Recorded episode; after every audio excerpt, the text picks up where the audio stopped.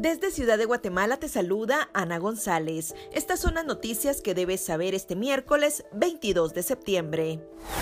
El diputado Jairo Flores pidió al ministro de Energía y Minas, Alberto Pimentel, que devuelva el dinero que se utilizó para la compra de 15 monedas conmemorativas del Bicentenario.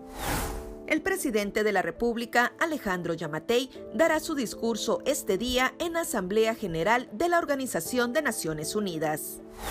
La Policía Nacional Civil lleva cinco días sin poder ingresar a la zona del supuesto enfrentamiento en Santa Catarina, Ixtahuacán, Sololá, y la Procuraduría de los Derechos Humanos ha solicitado la presencia de los agentes porque se habla de varios heridos. En noticias internacionales, el gobierno de México pagó al régimen cubano 11 millones de euros por los servicios de supuestos médicos. En nuestra sección de República Vive te hablamos sobre el supervolcán que podría acabar con la humanidad.